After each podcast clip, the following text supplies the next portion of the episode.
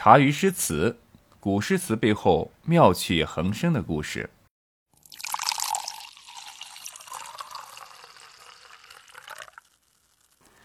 其实杜审言还是要比卢照邻和骆宾王想的开得多。其实谁当领导都无所谓，只要天下太平，百姓安居乐业，管他领导是男是女。所以抱着这样想法的杜审言呢，立马就调准方向，不说拍起武则天马屁吧，至少也不会像骆宾王那样跟着徐敬业瞎起哄，搞什么造反运动。就这样耐着性子的杜审言呢，依旧是老实的做着他的芝麻小官儿。公元六百九十六年，武则天万岁通天元年五月，契丹族呢从北边攻进了瀛州。那么七月的朝廷呢，就命梁王武三思呢为安抚大使，东征，以防契丹再次入侵。杜审言的好友崔融呢，也因此是跟着武三思呢是随军东征。因为崔融当时是在啊武三思的这个幕府上当这个长书记啊，也就是秘书。杜审言呢，特地为此呢写了一首诗送崔融：“君王行出将。”书记远从征，祖帐联合阙，军徽动落成。金瞻昭朔气，家吹夜边声。坐觉烟尘扫，秋风古北平。这首诗呢，开篇“君王行出将，书记远从征”，以叙事的方式呢，交代了好朋友崔融远出的原因和形式，描绘出了一幅君王为歼敌派将出征，书记随主帅即将远行的景致啊，非常的大气蓬勃的样子。好朋友呢，从军远征，自然要说到行军战斗的事情。但是杜审言呢，故意不提，却用烘托气氛的方法，从侧面来写送别的题旨，深化主题。紧接上文，杜审言描绘出了一幅饯别的帐篷连绵不断，从宫阙一直延伸到河边的景致。杜审言以热烈的感情、丰富的想象、夸张的语言，使得整个诗体的结构显得非常的严谨。写出征时热烈隆重的鉴别场面和威严雄壮的军容，金毡照朔气，家吹夜边声，啊，是杜审言想象崔融奔赴战场后的情景。旌旗在晨光之下是迎着朔风招展，家声在月色里是放声长鸣，响彻边城。招朔气，吹边声。富有轰云托月之意，字间里呢，处处充盈着豪气四溢、志心翻飞的气势，流露出了军营严肃、高昂的士气和战场的悲壮气氛。侧面夸赞了行军和驻屯的整肃与警惕。这里呢，也暗示着杜审言对此次战争呢抱有必胜的一个信念。最后，杜审言通过十个字的描绘，送出了一副好友崔融稳坐中军、筹划灭谍计谋，待到北疆秋风吹尽之日，传来平定的捷报的景致。虽然杜审言没有把杀敌的情况加以叙述，啊，却把好友崔融那种啊飘逸豪放的气度、扬眉剑出鞘的神情，活灵活现洋溢着杜审言对他的期望和鼓励。崔融上了战场，杜审言呢？此时此刻呢，一种莫名的孤独感呢，再次的袭来。男儿是在征战四方，荣辱与共，而自己呢，只能在这个小小的城市里面蹉跎岁月。究竟何时才是个头啊？其实，杜审言如果从后面的日子回过头来再看自己的这一段人生，一定会觉得，虽然这二十多载呢，都在当什么县城县令这样的小官，但是至少安稳无事儿啊。送崔融后一年过去了，大唐王朝的人力资源部呢再次造访了杜审言，并告诉他：“好，你可以去洛阳了。”公元六百九十七年，杜审言改任洛阳城，在外边熬了这么多久啊，杜审言终于是可以回到心心念念的东都洛阳。然而，不知道是乐极生悲呢，还是江山易改，本性难移的说话狂妄。仅仅一年后，公元六百九十八年春，杜审言就被贬为了从八品吉州司户参军，相当于一个地方财政局的副职。杜审言遭贬的具体原因我们不太清楚，但是从诗人陈子昂为他做的赠别文《送吉州杜司户沈言序》中可以看出一些蛛丝马迹。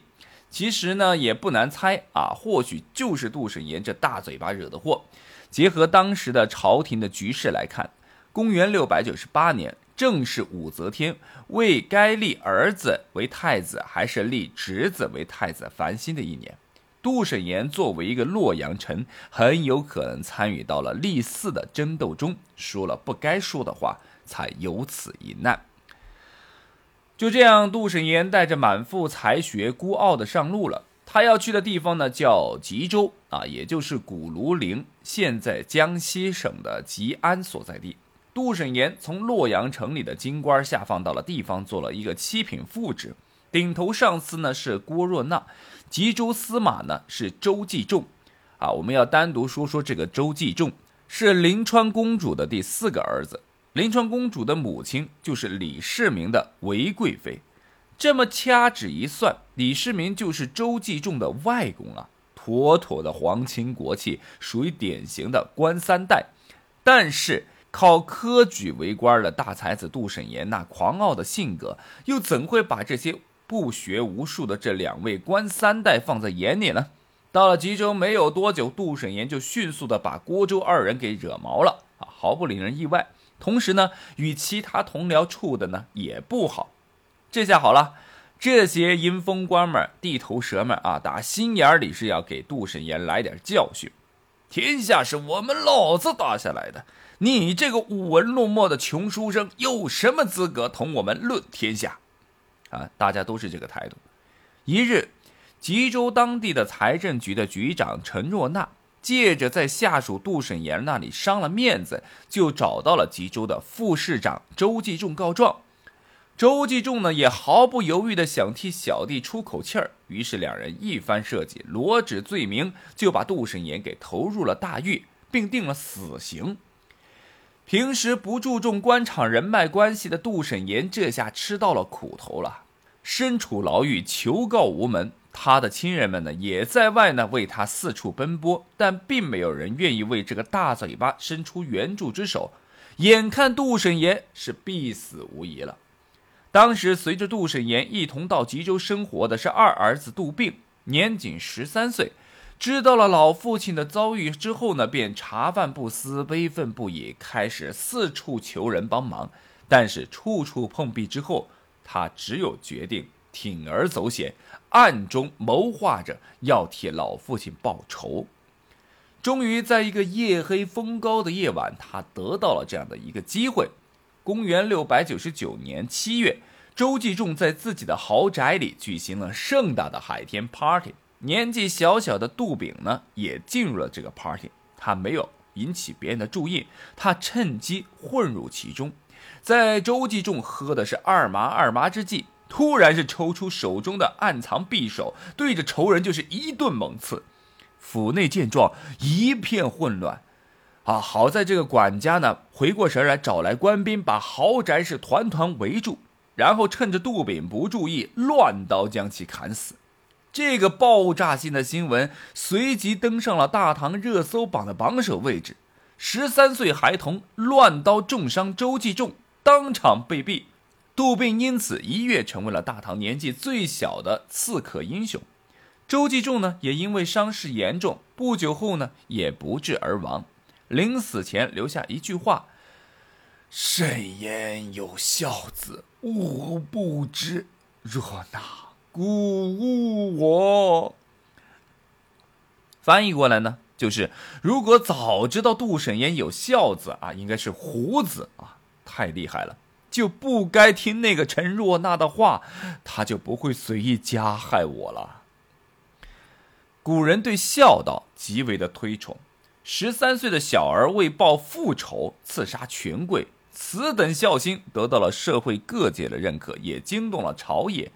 许国公亲自为其写下了墓志铭：“武则天的御用写手刘允济撰写了祭文，进行了经表。杜审言的冤案呢，也因此被重视，免了死罪。但他的儿子毕竟杀了长官，虽是义举，到底是于法不容，因此杜审言呢被免了官职，复闲三年。